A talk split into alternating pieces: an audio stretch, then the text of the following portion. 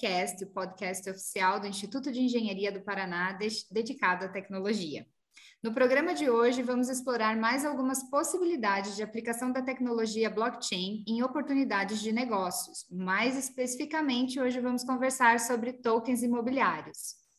Para falar sobre esse tema, eu, Renata Crosca, Rodrigo Pascoal, diretor técnico do Instituto de Engenharia do Paraná, na companhia de João Souza Júnior, diretor do Espaço de Inovação, recebemos hoje a Adriana Siliprandi.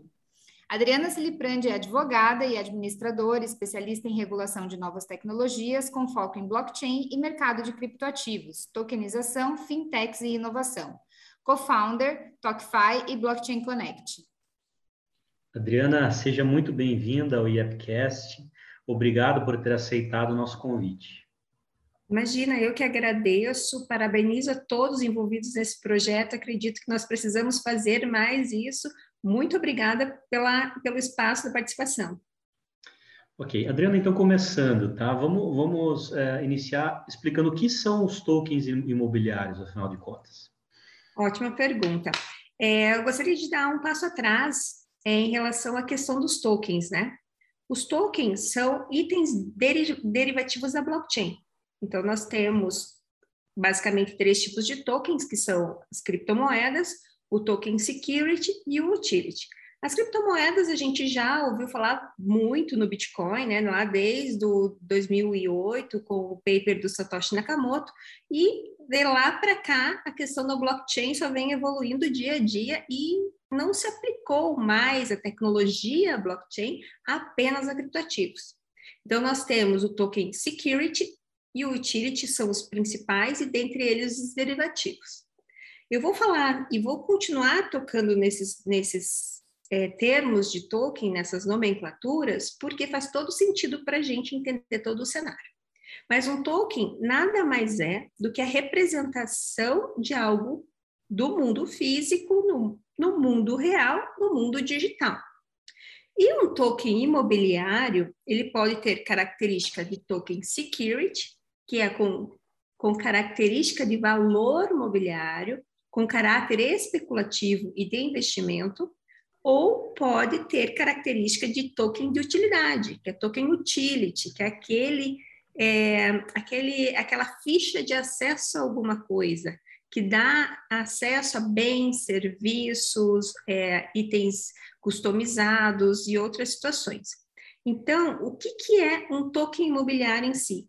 Depende para que ele foi criado, né? Então, a gente tem que pensar que é, o que importa não é a tecnologia envolvida, pode ser qualquer protocolo blockchain, pode ser uma blockchain permissionada, uma, uma blockchain pública, mas o que vale é o produto final para a gente dizer se é um token security ou utility com caráter imobiliário. Consegui responder sua pergunta, Rodrigo? Sim, com certeza, Adriana. E, assim, Adriana, qual que é a viabilidade econômica e também a jurídica desses tokens imobiliários? Bom, a viabilidade econômica é fantástica, né? Tendo em vista que, mesmo com a pandemia, o mercado imobiliário no ano 2020 ele subiu em torno de 9 a 10% em relação ao ano anterior, e as previsões para o ano de 2021 são muito otimistas, chegam a dar 10%, de acordo com alguns estudos. Então, a viabilidade econômica para se colocar um, um, um token é, imobiliário faz todo sentido. Por quê? Porque é uma economia superaquecida, né? Minha mãe, minha avó, meus tataravós já falavam: terra é sempre terra. Então, nós só estamos modernizando uma coisa que já existe há muito tempo e dando oportunidade para que as pessoas consigam é, diversificar os seus investimentos, porque a partir do momento que nós consiga, que a gente consiga trazer um, um, uma segurança jurídica para esse ambiente, nós vamos abrir possibilidade das pessoas conseguirem investir em frações de imóveis, o que pode aumentar o leque de, de investimento e, consequentemente, é aumentar o lucro, a, é, o lucro em detrimento do investimento. Por quê? Porque nós sempre falamos na economia, quando nós falamos é, nunca coloque os ovos numa cesta só, né? Diversifique. A questão do token imobiliário no investimento imobiliário vai possibilitar, porque pense, se consegue comprar um token do investimento A, do investimento do, do empreendimento, perdão, empreendimento A, do empreendimento B, e assim sucessivamente você vai fazendo a tua cesta de tokens imobiliários. Isso é uma situação que nós teremos que chegar ainda no mundo ideal, né? Porque essa característica que eu havia falado anteriormente vai é, entrar na situação do token security. E no, no, na característica token security, a, a CVM, que é que regula os valores imobiliários no Brasil, tem que dar o seu aval para que esse fundo aconteça, né? Então, uh, ainda não temos uh, grandes projetos aprovados em, em, grandes, eu falo em quantidade, né? Temos um case de sucesso, que é do, PT, do BTG Pactual, né? Que ele fatiou, vamos dizer assim, ele tokenizou os imóveis inadimplentes recuperados de, de leilões. E daí, cada integrante, quem tem a posse desse token, tem um percentual daquele imóvel, e daí entra, entrou num fundo de investimentos. Esse fundo de investimentos é de uma empresa muito grande, de um banco é, grande, é, significativamente aqui na América Latina, então é regulado pela CVM. O que, que nós precisamos agora para a segurança jurídica? Nós precisamos é, ver o, as ideias que a gente tem no mercado imobiliário para ver se é um token utility ou security. Se for security, é, obrigatoriamente precisamos verificar a procedência do valor mobiliário. Se for um valor mobiliário, CVM tem que analisar o projeto, tem que liberar para que seja tudo às claras e, e, e dê segurança ao investidor. Porque o órgão regulador ele não está aqui para não deixar a gente fazer as coisas, ele está aqui para nos proteger como investidores e como projeto, né? É, Adriana, só complementando esse teu raciocínio agora, essa operação ela é security ou ela é utility?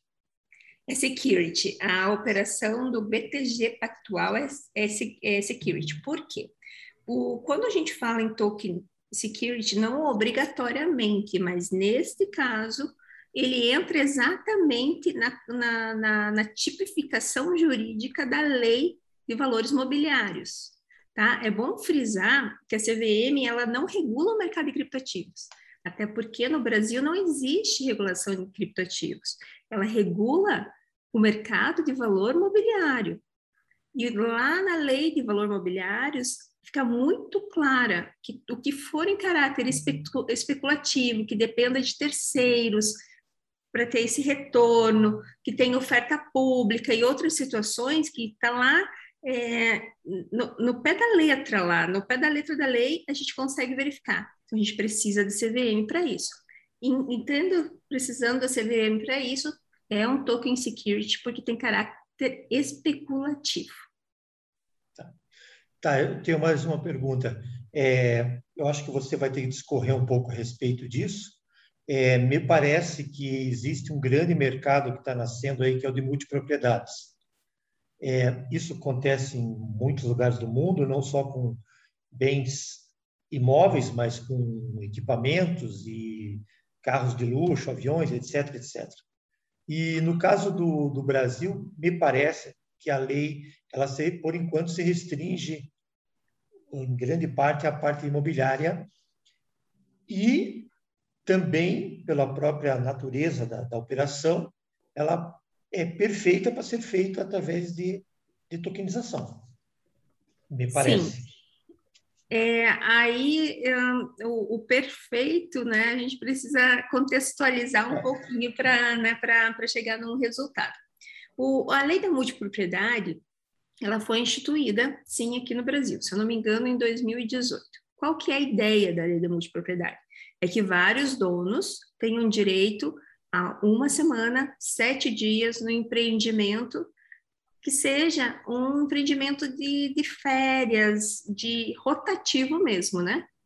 Nos Estados Unidos e outros, outros países, esse conceito é, é, bem, é bem popularizado e as pessoas aceitaram com bastante, com bastante anseio. Aqui no Brasil, uh, ainda há uma certa, uma certa um desconhecimento pelo público em geral. A maioria das pessoas, quando a gente fala em multipropriedade, fala em time sharing, né? Eles ainda não conseguem associar, mas já, já estão pensando nisso.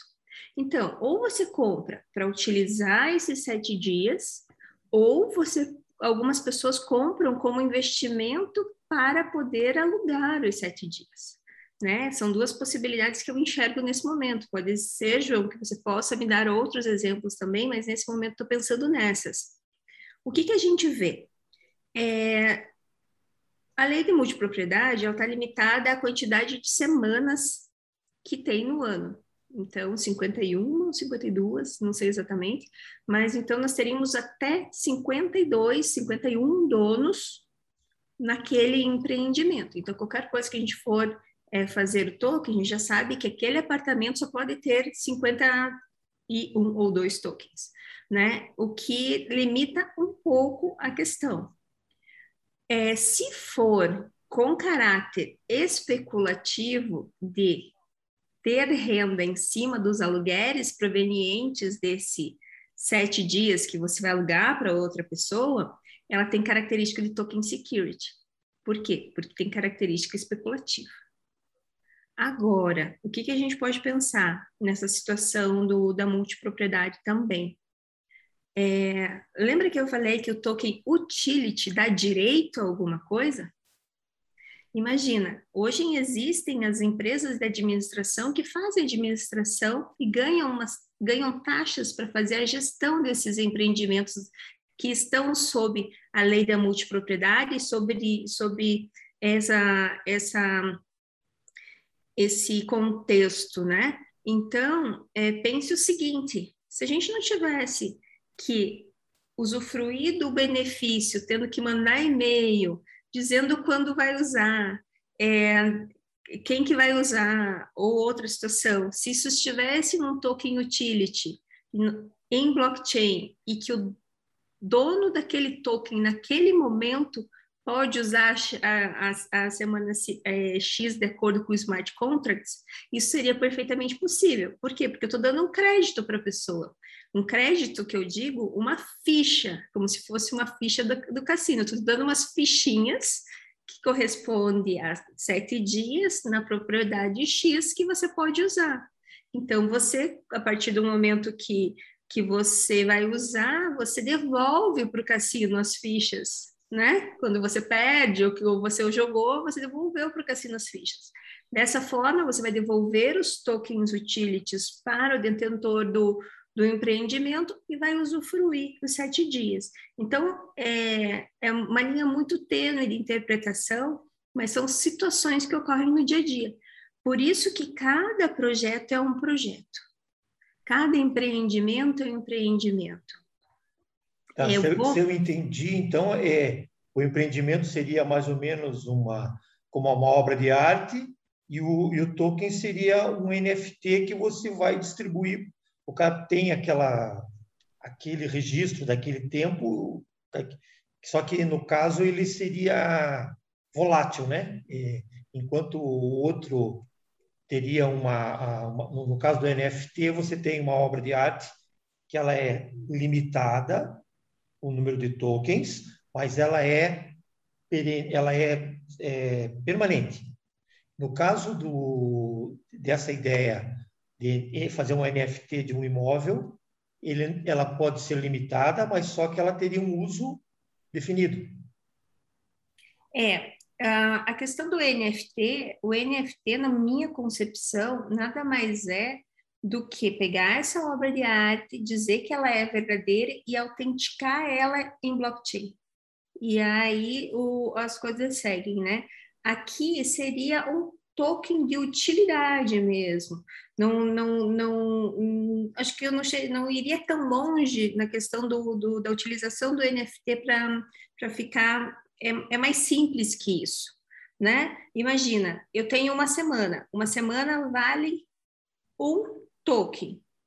Quem é detentor desse token tem direito a uma semana.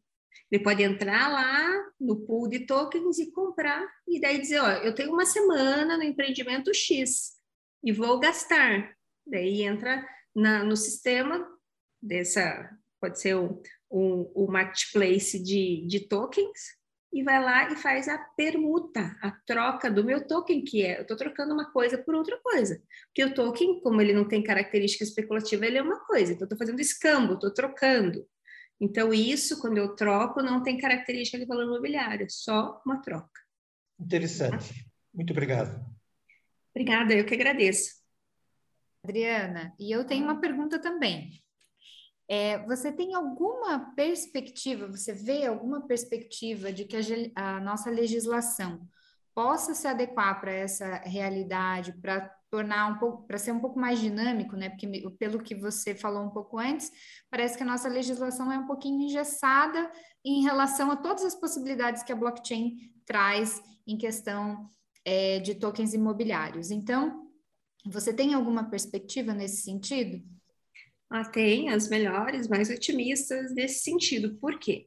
Porque o Brasil, por, por mais que tenha uma zona cinza pairando sobre essa situação, já tem movimentos para que as, os projetos possam ser realizados, né?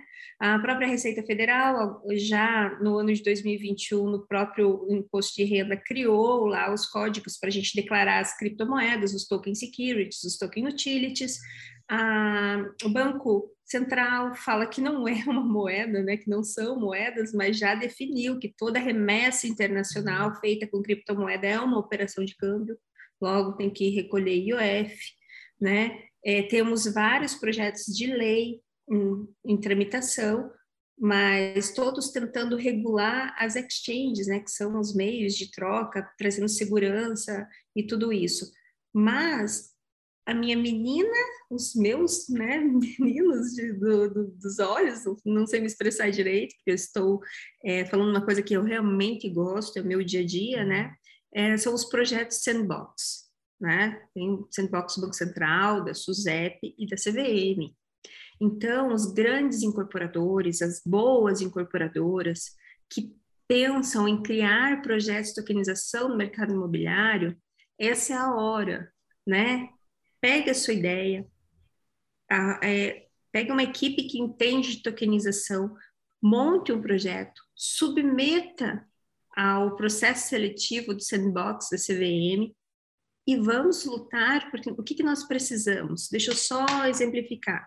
Sandbox, né, Renata? Você que é a poliglota aqui da sala, não sei, não sei se o seu João, o Rodrigo, né? Mas eu não falo cinco línguas fluentemente, então vou deixar para a Renata isso. Mas imagina, a própria palavra, né, Renata? Sandbox, caixa de areia, né? O que, que é a caixa de areia?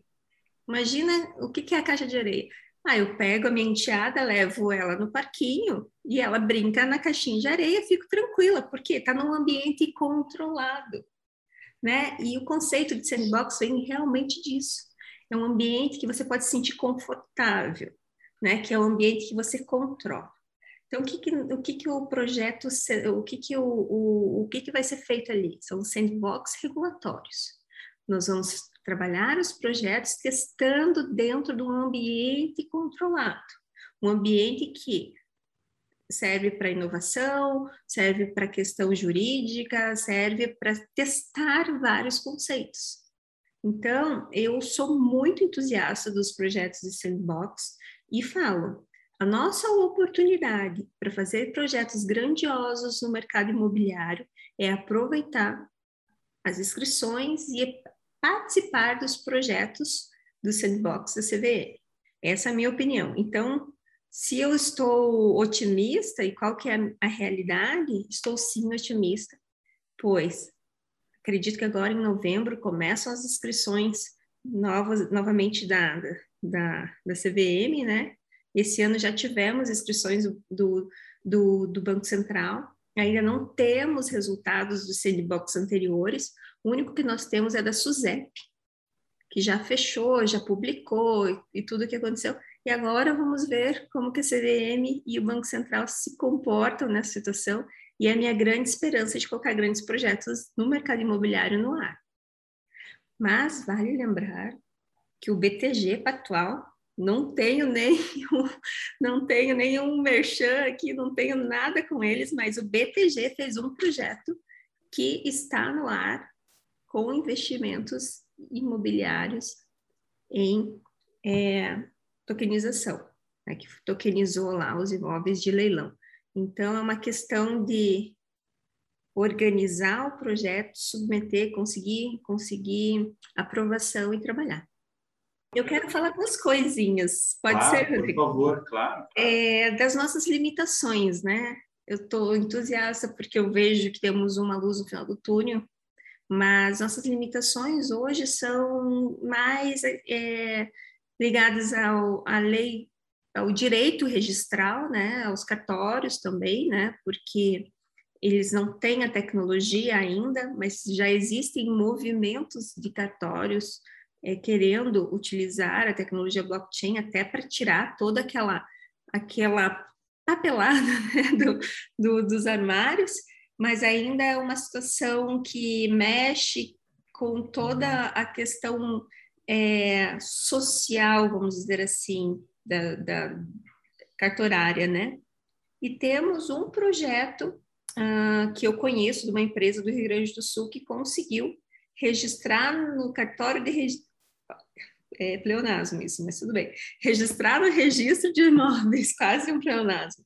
É uma matrícula que foi é, registrada em blockchain também. O que, que eles fizeram? Fizeram todo o smart contracts, que é o contrato de compra e venda, registraram em blockchain, pegaram o QR Code que saiu de lá, colocaram num documento formal e esse documento foi registrado no registro de imóveis. Então, a partir do momento que você lê o QR Code, ele joga para o blockchain, você consegue ver o contrato de compra e venda bonitinho.